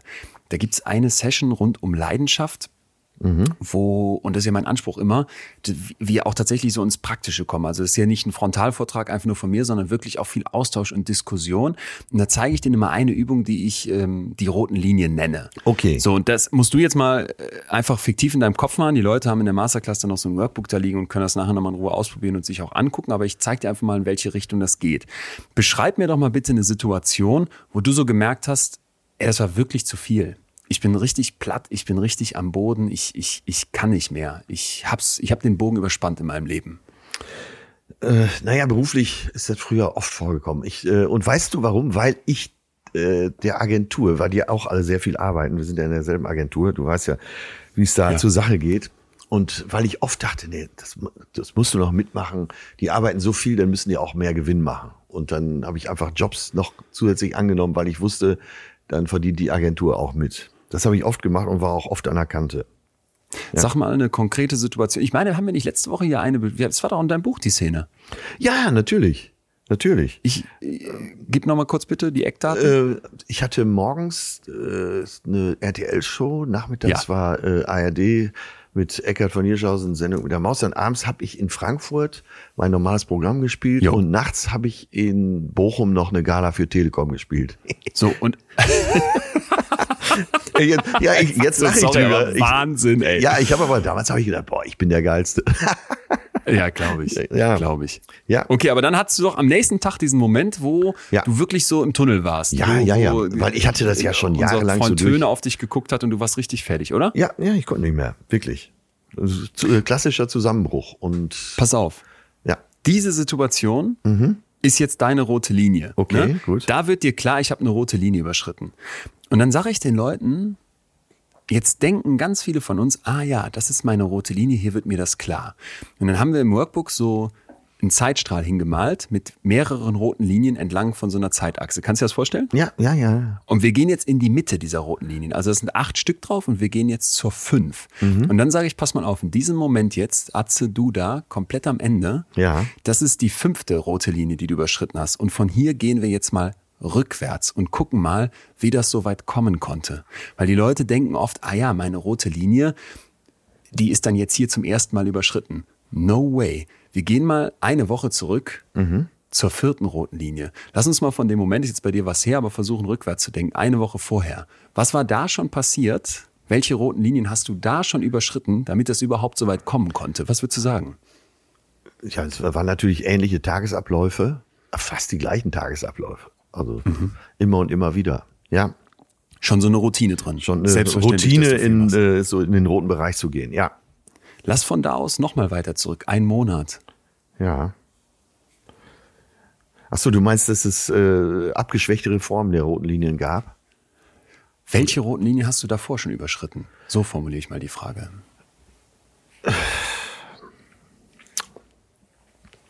Ja, vielleicht äh, überhaupt, überhaupt mich auf, äh, also so ein Tempo vorzugeben. Genau. Ne? Ja. Ja, Dann du wirst irgendwelche Verträge unterschrieben Genau, haben, ne? genau. Und wer wird in der Agentur Zusagen. anrufen haben, dann fragen die dich. Genau, stimmt. Zusagen ah, okay, gemacht. jetzt verstehe ich. Hm. Weißt du, was ich meine? Jetzt gehen wir ein Jahr zurück. Du kannst mir auch sagen, wir gehen drei Jahre zurück und gucken da nochmal. Und dann wirst du vielleicht sowas merken wie, boah, ja, da hat meine Karriere richtig Fahrt aufgenommen. Und Ja, ich bin ja auch so ein Machertyp und will es allen beweisen. Und dann gehen wir nochmal weiter zurück. Da kannst du dir jetzt was in deiner Kindheit und deiner Jugend angucken. Und dann frage ich mal, wo wurden da Grundsteine für dieses Muster gelegt? Was hast du Stimmt. da für rote Linien überschritten? Stimmt, stimmt, stimmt, stimmt. Ja. Wahnsinn, jetzt, oh Gott. Ja, Und ich, ist ein ich Muster liebe zu erkennen. Übung so sehr, Ja. weil den Leuten da wirklich die, die Schuppen von den Augen fallen. Die gucken mich dann an, wenn wir das da machen. Wir machen das alles etwas ausführlicher, kann man noch tiefer reintauchen. Aber worum geht's mir? Wir denken, okay, wenn wirklich der Zusammenbruch da ist, wenn wirklich alles zu viel ist, Stimmt. dann ist meine rote Linie überschritten. Aber wenn wir mal ehrlich reflektieren, überschreiten wir davor schon zig andere rote Linien. Hammer, Und würden wir so ehrlich hingucken, wie wir beide gerade, Ja. wüssten wir das auch. Ja, das ist ja nicht, dass das vom Himmel fällt. Wir wissen genau, hey, hier solltest du mal Nein gesagt haben. Hey, hier hättest du dich mal wehren können. Hey, dem hättest du besser nicht zugestimmt. Ich erkenne total jetzt- Muster bei mir Ja. selbst. Ich bin richtig geschockt jetzt. Ja. Hammer. Geil. Wahnsinn. Ja, ich habe früher, als ich noch äh, Leistungssportler war, da war viermal die Woche war Training und ich bin aber teilweise siebenmal die Woche trainieren gegangen, weil ich einfach besser werden wollte. Also wenn du das jetzt so sagst, da gab es immer in jedem Bereich, auch als Musiker, gab es rote Linien, die ich überschritten habe. Wahnsinn. krass, oder? Ja. Und das wird einem, das wird einem dann so schlagartig bewusst, wenn man diese Übung macht, mit mir macht, wo du dann denkst, okay, hä? Ich wusste es doch eigentlich und habe nicht drauf geachtet. Und jetzt kommt der Punkt. Wir haben gerade eben gesagt, wir gehen in die Mitte meiner roten Linien. Wir waren jetzt bei der 5. Es gibt ja aber noch eine 6, eine 7 und eine 8. Das können wir jetzt mal hier abkürzen. Ja. Es geht mir dabei um Folgendes. Du bist dann ganz am Boden, bist völlig fertig. Ja. Dann suchst du dir irgendeine Art von Ausgleich, bist vielleicht mal eine Woche krank geschrieben. Sagst jetzt mal deinen Kollegen, ey, ich komme ich komm jetzt nicht zur Arbeit, ich kann einfach nicht mehr, ich bin Ja, platt. ja, ja, ja. Dann erholst du dich raus aus diesem Loch und ich wette mit dir, dann bist du ein paar Wochen später mit neuer Energie da und neuen Ideen. Und Ja. natürlich noch mit all diesen Mustern und all diesen Sachen in deinem Kopf, die vorher schon da waren, die dich überhaupt zu diesem Zusammenbruch gebracht haben. Und du machst wieder und wirst wieder eine rote Linie einreißen. Absolut. Und noch mal ein paar Wochen später hast du schon wieder irgendwelche Verträge unterschrieben oder irgendwo Ja gesagt. Und dann irgendwo bei der 8 oder bei der 9 oder bei der 10 bist du wieder am Ende. Ja, vor allen Dingen, äh, genauso war es natürlich, wie du es beschreibst. Aber ähm, es gab mal ein, ich hatte mal einen Unfall, wo ich mir ein Sprunggelenk gebrochen habe. Und da gab, waren Termine, da dachte ich, die, die kannst du gar nicht absagen. Das musst du machen. Also sowohl privat wie auch geschäftlich. Dann lag ich erstmal im Krankenhaus. So, jetzt mussten die abgesagt werden. Und jetzt stell dir mal vor, die Welt ist nie untergegangen. Ja. Und am nächsten Morgen ist die Sonne auch wieder Geil. aufgegangen. Ja. Wahnsinn. Und trotzdem, Ja. wie genau wie du es beschreibst, ein halbes Jahr später hatte ich schon wieder vergessen. Ja. Ja? Ne? Und das ist also für mich einfach, wenn man sich fragt, wie kann ich Nein sagen lernen, ein unglaublich guter Startpunkt, mal über die eigenen roten Linien nachzudenken Ja. und sich dann nicht so Toll. einfach mit abzutun. Bewusst hinsetzen, das Ding mal durchgehen. Leute schreiben mir das dann nachher manchmal, sie haben das im Workbook wirklich mal für sich ausprobiert und danach Ja, gecheckt, ja. ey fuck, jetzt wird's klar. Ne? Du hast gesagt, du hast auch welche oder ganz viele sogar. Lass uns weitermachen. Was haben wir noch, um Nein sagen zu lernen? Ähm, naja, du, ich habe unter, so als erstes habe ich mir aufgeschrieben, versuch doch, wenn du schon nicht Nein sagen kannst direkt, verschaff dir Zeit. Also, du kriegst hier diesen Anruf, der Nullsalat, sollst grillen und Bier mitbringen und die äh, Sitzgarnitur. Dann sagt, ähm, ja, kann ich dir jetzt nicht sagen, ich sag dir heute Nachmittag Bescheid. So, dann hast du schon mal Zeit gewonnen. So, jetzt kannst du, Hammer. Äh, kannst du in dir selber eine Begründung aufstellen, ne? was du schaffst. Ne? Äh, Vielleicht sagst du rundweg nein oder sagst, pass auf, ich, es geht nicht. Ich weiß gar nicht, wo ich eine Bierzeltgarnitur herkriegen soll. Aber den Nudelsalat mache ich gerne. Ne? Ja. Oder du kommst zu dem Schluss, ich habe überhaupt keine Zeit. Dann, das, pass auf, normalerweise gerne, aber ich habe keine Zeit. Nein. Ne? Ja. Und jetzt denke ich sofort, wer davor zu viel Angst hat, weil wir ja so gerne Ja sagen, könnte doch jetzt sagen, vielleicht komme ich ja am Ende zum Schluss, dass ich dem zustimme, aber ich habe meinen Kopf mal drüber nachdenken lassen, oder? Ja, mich genau, nicht so genau, überrumpeln genau, lassen. genau. Nicht Und- direkt Ja gesagt. Und dann hast du ein besseres. Gefühl, als wenn du den Total. Hörer äh, oder du äh, beendest den Anruf und denkst, fuck, fuck, scheiße, Total. was habe ich denn jetzt wieder gemacht? Ne? Genau, wenn, selbst wenn du nachher alles zusagst, dann hast du es dir aber gut überlegt. Ja. Jo. So, dann äh, das Zweite, was ich habe, und das eigentlich hast du das gerade schon behandelt und äh, pah, Hammer, echt, mit diesen roten Linien, das finde ich so. Äh, was kostet dich das Ja sagen? Ne? Da haben wir eingangs auch schon drüber gesprochen.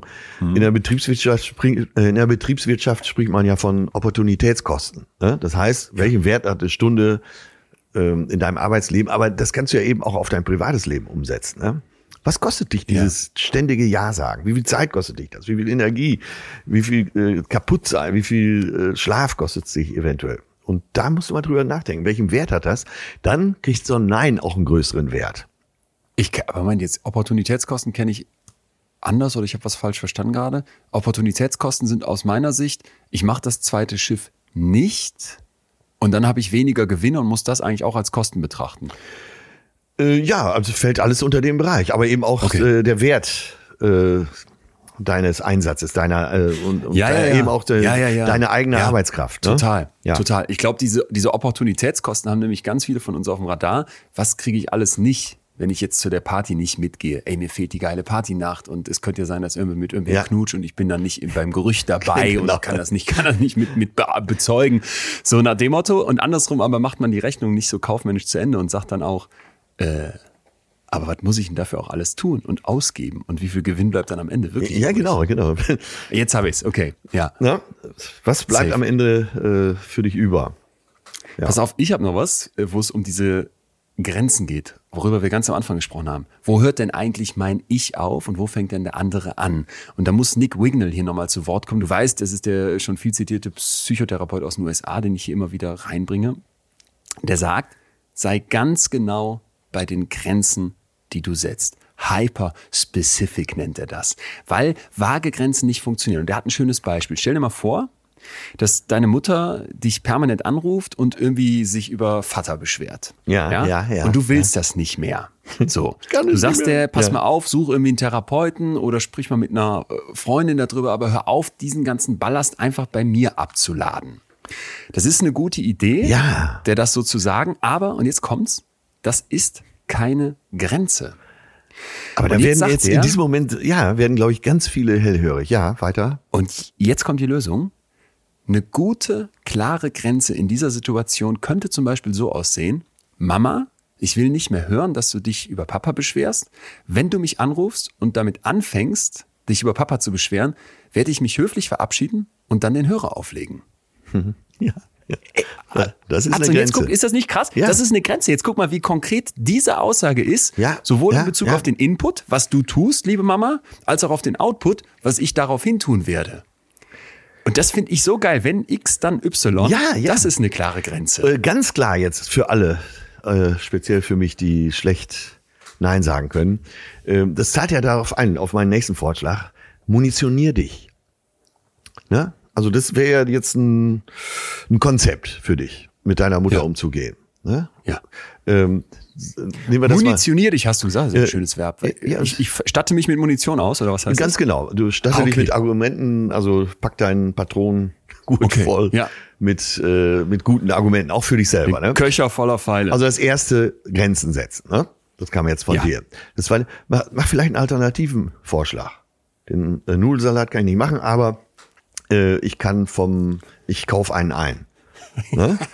Ja, ich wollt, kennst du das beim Grillen, dass immer so gefragt wird, was, was, was kannst du mitbringen? Und die faulste Antwort, die ich immer gegeben habe, war äh, Brot und Dips, Brot und Dips oder Kräuterbaguette. da musst du nämlich nichts machen.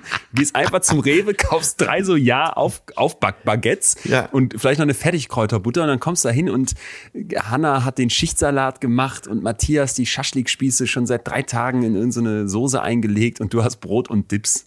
Ja, aber da hast du dich ja auch muni munitioniert. Ne? Ja, ja. Ja. Ja. Oder ähm, was auch eine ziemlich dicke Patrone ist, äh, so ein kategorisches Nein.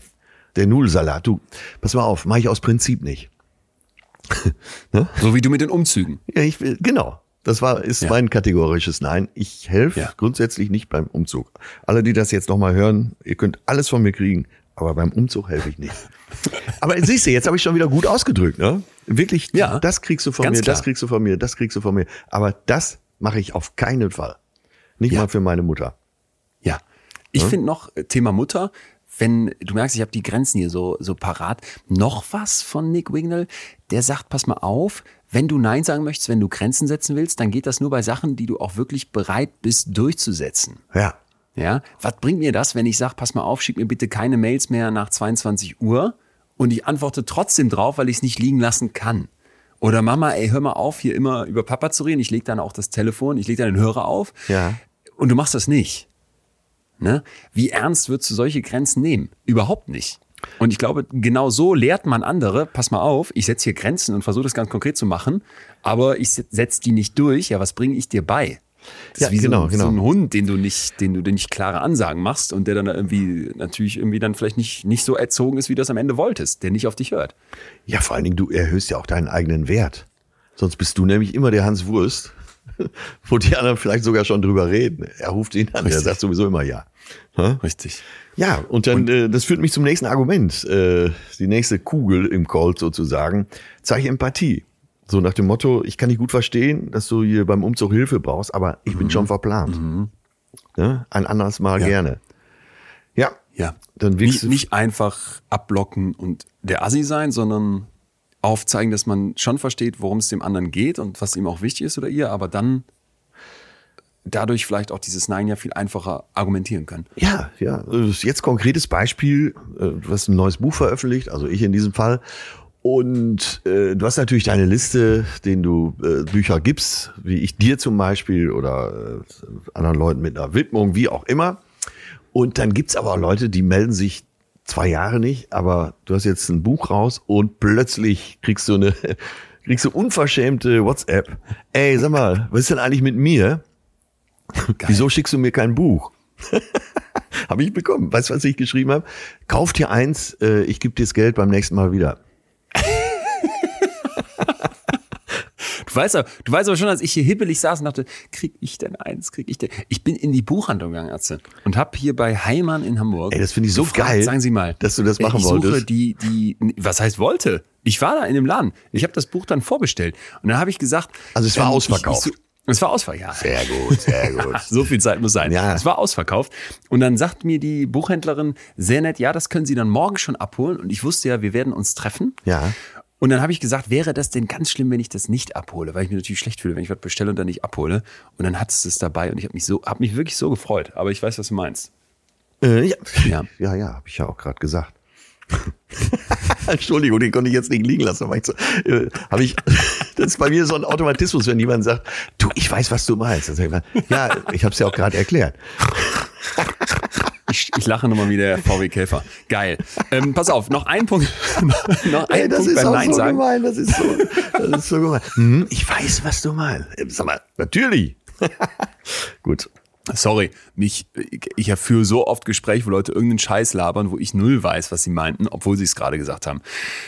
Bei dir in der Tat nicht so oft der Fall. Vermeide unbedingt deine Grenzen zu moralisieren. Ja.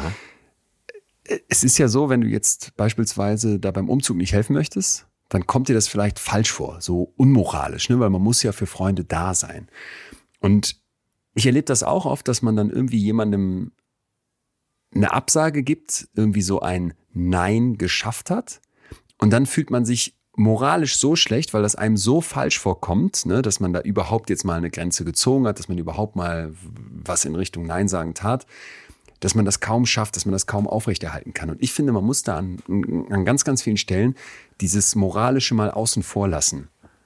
Ja, Denn ja. Es ja. ist dein Recht, jetzt bei einem Umzug nicht zu helfen. Ja, und dadurch ja. wirst du jetzt nicht moralisch einfach ein schlechter Mensch. Es ist dein Recht als Person zu sagen, ich, ich habe jetzt keine Lust auf Sex. Es ist dein Recht als Mensch zu sagen, ich möchte jetzt hier heute Abend nicht mit auf diese Party gehen. Es ist dein Recht zu sagen, ich möchte jetzt hier nicht die scheiß äh, Bierzeltgarnitur in meinen Wagen laden und dabei noch den Kacksalat umschmeißen, obwohl ich schon ein verdammt anstrengendes äh, Wochenende hinter mir habe und eine Woche sowieso. Ja, ja. Ich möchte nicht mal zu deiner Kack-Grillparty kommen. Das willst du ja schon. Aber äh, ja, verstehe ich. Man müsste schon was sagen, komm, jetzt hängst nicht so hoch, mach's nicht so groß. Äh, so groß ist es einfach gar nicht. Ne? Jo. Erzähl, lass uns zum Schluss kommen. Hast du noch irgendeine Silver Bullet oder sowas in deinem Colt-Magazin? Sonst, während du schaust, habe ich noch eine, wenn ich die reingeben darf. Ja, äh, ja, okay, gut. Fang mit kleinen Sachen an, mit einfachen Szenarien. Also üb mal Nein zu sagen, wenn wenig auf dem Spiel steht. Ne? Ja, Also, ja. hier wollen sie eine, eine PayPal-Karte haben, dass du dann nicht einfach sagst, ach nee, ich habe schon eine oder irgendeine Lüge vorbringst, sondern nein, möchte ich nicht. Und das kannst du ja auch so weitestgehend nett sagen, aber dass du in Kleinigkeiten anfängst, mal das Nein sagen zu üben. Das haben wir ganz, ganz oft in der Psychologie, dass die Leute so festgefahren sind in ihren Mustern, dass die mal in Kleinigkeiten trainieren müssen, wie es auch anders gehen könnte, um dem Kopf überhaupt zu zeigen, ah, Moment mal, beim Nein sagen kommen ja gar nicht nur Scham und Schuldgefühle und Negatives hoch, sondern da kann plötzlich auch eine Befreiung da sein, vielleicht ein neues Selbstbewusstsein, vielleicht ein, ach krass, hier habe ich was geschafft Gefühl. Und dass man da einfach sagt, ey, du würdest ja jetzt auch nicht sofort einen Marathon laufen und gerade wenn du schlecht im Nein sagen bist, fang mal klein an. Ja, vor allen Dingen, ich glaube, jeder muss sein eigenes Nein finden. Letzte Woche Ja. haben wir über Selbstkonformität gesprochen. Und auch hier, äh, finde dein Nein. Äh, Du wirst ja nie, wenn du nicht so ein Typ bist, äh, wirst ja nie so ein unverschämter Neinsager wie jetzt hier meine Freundin, die ihr Ding immer durchzieht. Die sagt Nein, also so un, also unverschämter kann man Nein gar nicht sagen. Aber das entspricht mir nicht. Also muss ich ein eigenes Nein entwickeln. Jo, Ja. jo. Ja, ja, ja, Ja, ja, absolut. So, Ja, und äh, ganz zum Schluss äh, möchte ich sagen, du musst dieses Nein und die Folgen dessen, dass du dich vielleicht, dass du vielleicht eine Stunde später einschläfst oder dir Sorgen um die Freundschaft machst oder um deinen Arbeitsplatz, äh, das musst du aushalten lernen. Und auch das ist ein Training. Äh, Ne? Und je öfter du das gemacht hast, desto besser kannst du das auch aushalten. Andere sagen nein und haben den Fall gleich vergessen. Du trägst vielleicht noch den ganzen Tag daran und denkst dir, ach Gott, oder hätte ich doch zusagen sollen. Nein, lerne es auszuhalten. Man muss solche Sachen aushalten können. Sagt natürlich der Richtige, aber ich übe ja noch. Nee, genau, genau. Und ich übe auch noch und das, was du gerade sagst, das ist total meins. Ich kau dann da drauf rum und werd das nicht los und mach mir da grübelnd Gedanken oder ruminiere, indem ich das immer wieder als eine dunkle Wolke durch meinen Kopf ziehen lasse. Jetzt kommt ein ganz wichtiges Aber. Seitdem ich das, und wirklich, ich bin da viel, viel besser drin geworden, seit einiger Zeit mit diesem Nein sagen mache, merke ich auch andersrum, wie man, wenn irgendwas fertig ist, wenn man wirklich sagt, nein, ich mache die Tür zu, Ja. so ein Gedanken aber auch doch irgendwie leichter loswerden kann. Ja, Verstehst du, ja, ja, ja, genau, genau. Ne? So, es gibt in der Psychologie die Idee vom Zeigarnik-Effekt. Ich glaube, Luna Zeigarnik hieß die. Das war eine russische Psychologin, die beobachtet hat in Cafés, dass wenn die Kellnerinnen und Kellner einen Tisch noch nicht abkassiert haben, die sich viel besser merken können, was die Leute da bestellt haben. Ja. Und wenn die dann bezahlt haben, ist das Ganze aus dem Kopf verschwunden bei Speicher denen. Sofort. gelöscht. Dann wissen sie nicht mehr. Ja. Speicher gelöscht. Das ist äh, so nicht replizierbar gewesen. Also da gibt es keinen, gibt Stand meines Wissens keinen wissenschaftlichen Hintergrund. Ja, ja. Ich aber ganz persönlich kenne diesen Zeigarnik-Effekt total. Ja. Das ist so, wie wenn dich einer unterbricht beim Zähneputzen und sagt, hier, komm mal mit, das Haus brennt, du musst raus. Wenn ich meine Zähne nicht zu Ende putze, so wie ich das normalerweise mache, ist für mich der Tag gelaufen. Und das äh, ist halt einfach so mit diesen unfertigen Sachen, die sind in unserem Kopf andersrum, gilt dann aber zumindest in meiner Erfahrung auch total. Ey, wenn du irgendwo Nein gesagt hast, genau wie du gerade beschrieben hast, stell dich mal drauf ein, dass du es dann auch aus dem Kopf kriegen kannst. Das funktioniert. Ja, genau. Und das kann man trainieren. Ja. Das, dieses Aushalten. Ja, ja, ja. Atze. Ich, wir sagen gemeinsam Ja zu Nein. Ja. Super, super. Ja zum Nein. Ist doch schon, ist doch hier schon. Dann, muss ich am Montag keinen enttäuschen, werde ausnahmsweise mal pünktlich den Titel liefern. Oder vielleicht zumindest so ähnlich, muss man mal drauf rumkauen. Aber ich bin froh, dass wir hier ein Plädoyer fürs Nein feiern konnten in dieser Ja-Sage-Welt. Hoffe, dass, ähm, dass es dir ging wie mir, dass vor allem dieses mit den Grenzen, zumindest in meinem Fall, so total erleuchtend war, weil ich so dachte, nicht drüber nachgedacht, dass Ja. mein Kopf auch irgendwo aufhört und dann irgendwo ein anderer Kopf anfängt und ich dann nicht für alles verantwortlich bin. Ja, erkenne dein eigenes Muster. Das habe ich mir hier fett hingeschrieben, äh, als du über die roten Linien gesprochen hast. Siehste. Und ich erkenne mein Muster. Mann, Mann, Mann. Wie konnte ich überhaupt so erfolgreich werden? Äh, Vielleicht, vielleicht, weil du gute Bücher schreibst. Und ich gucke gerade rein, weil wir haben ja hier letzte Woche versprochen, zwei zu verlosen. Ja. Und es, es ist kein Spaß. Hier kommen im mittlerweile fünf Minuten Takt, als es, die Folge frisch rauskam, kamen sie im Sekundentakt Mails rein. Und ich würde jetzt gerne die zwei bekannt geben, die gewonnen haben. Und Atze will aber auch mal ganz unverschämt hier im Namen unserer lieben Hörerinnen und Hörer fragen, weil so viele das gewinnen wollten. Kannst du nicht noch, sollen wir es nicht auf fünf aufrunden? Ja. Dass ich jetzt live noch mal drei hier auslose aus den Mails. Mache ich gerne, natürlich. Das ist Ach so, ne, also ich, äh, einmal ich kann ja jetzt nicht mehr Nein sagen. Nein, mache ich natürlich. Ich mache das gerne. Na, pass auf, ich, sag, ich muss es anders formulieren. Nein, Ja. Leon, ich mache das gerne. Ähm, und ich hätte es so formulieren sollen, Atze, kannst du mir 1000 Euro schenken? Dann sagst du nein und dann frage ich, wobei du würdest wahrscheinlich ja sagen. Und dann frage ich dich, und könnten wir noch drei Bücher mehr verlosen? Und dann musst du ja sagen. Einmal gewonnen von letzter Woche schon haben Alexandra Engstler und Katrin Oberbörsch. Ihr beiden äh, kriegt eine Mail von uns und jetzt lose ich einfach mal hier, Achtung, ich habe hier so eine Art, Ja. eine Art Zufallsgenerator. Notariell geprüft noch drei weitere aus. Rechtsweg ist Einmal- ausgeschlossen. Rechtsweg ist ausgeschlossen, ist eh klar. Petra M. Schattani. Das ist doch schon mal schön. Dann habe ich hier noch für dich, mein lieber Atze, Sandra Jungblut und ach, klingt scheiße. Und zum Schluss Sebastian Lemke. So, Die drei, äh, beziehungsweise dann ja fünf, kriegen das Buch geschickt von dir mit Groß drin. Auf jeden Fall. Also Alex, Katrin, Petra, Sandra, Sebastian, äh, ich denke mir eine schöne Widmung für euch aus, ja? Waren das jetzt die richtigen fünf Namen? Ja. Boah. Ich würde mir das gerne merken, ich habe es aber aufgeschrieben. Okay. Ja, so vergesse ich es auch nicht. Na, ist gut, ist eh besser. Ich darf vielleicht zum Schluss noch in eigener Sache darauf hinweisen, wenn man Lust hat, die Masterclass startet vermutlich ein letztes Mal dieses Jahr oder vielleicht auch ein letztes Mal überhaupt im Mai nochmal. Es ist eigentlich alles voll, aber für die eine Runde wären noch ein paar Plätzchen frei und wir konnten das ein bisschen updaten. Wenn man möchte, kann man sich da jetzt sofort online für anmelden und ist dann am Start. Tatsächlich aber es geht wirklich noch um letzten, ich glaube, 15 Plätze so nach dem Motto. Also wer Bock hat, wemind.de, das kennt ihr als Seite und es lohnt sich sowieso da mal vorbeizugucken, weil es zu jeder Folge, die wir hier machen, dort nochmal Hintergrundinfos, die Quellenangaben und so ein bisschen eine Zusammenfassung von unseren Gesprächen gibt. Also WeMind mit Y in der Mitte, da findet ihr alles. Atze, sind wir durch? Ja, ist Fertig? ein Ende Hammer. aus. Was Ich habe noch eine Frage an dich. Äh, als du fertig studiert hattest, hättest du dir träumen lassen, dass du das machst, was du also ich meine nicht den Podcast mit mir, sondern auch, dass Nein. du so Workshops machst, die so erfolgreich sind, dass du auf Tour bist, äh, vor hunderten, tausenden Leuten sprichst? Nein. Nein, nein. Und ähm, le letztens noch mal in einer, in einer, in einer wirklich, das ist jetzt ernst gemeint, völligen Demut gedacht, ist das irre? Oder? Ist das irre? In Hamburg sind so viele aus dem Publikum aufgestanden am Ende und haben geklatscht, dass ich dachte, ich, das ist auch, ist auch kein Spaß. Ein Kumpel von mir war letztens zum ersten Mal da und sagte, er saß im Publikum und meinte, Leon, man sieht richtig, wie, wie unangenehm dir das da ist am Ende, wenn alle klatschen. Und das ist nur ein Teil der Wahrheit, weil es mir wirklich unangenehm. Ich weiß nicht genau, was macht man dann auf der Bühne. Mir wurde geraten, mal bei Profis zu gucken, wie dir, was die dann machen. Das werde ich demnächst nochmal tun. Aber ein, ein zweiter Teil der Wahrheit ist, dass das mich wirk wirklich dann total berührt. Und dann stehe ich da mit Gänsehaut und weiß, dass ich dafür morgens aufstehen darf. Boah, Ja, das ist so ein, Da- man kann ja, echt dankbar sein. Wir können beide echt Unfassbar dankbar sein für unsere Jobs, Unfassbar. oder? Ja. safe. Safe. Toll. Monsieur, Ja. dann alle coolen verschossen, viele zumindest. Hören wir uns nächste Woche wieder? Ich würde sagen, ja. Ein Nein würde hier nichts bringen. ich sage Ja zu dir. Das ist schön, das ist schön. Dann zum Schluss an euch alle da draußen, wie immer, vielen, vielen Dank, dass ihr hier dabei seid und uns so nette Nachrichten schickt. Zum Beispiel wie Melanie Fries, die mir dieses Lachvideo mit den Franzosen geschickt hat. Das höre ich mir gleich nochmal an.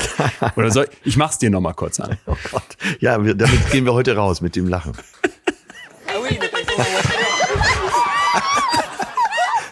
So ein Zoo, ey, wie so ein Zoo. Atze, mach gut, tschüss, tschüss. Ja, bald wieder im Straßencafé.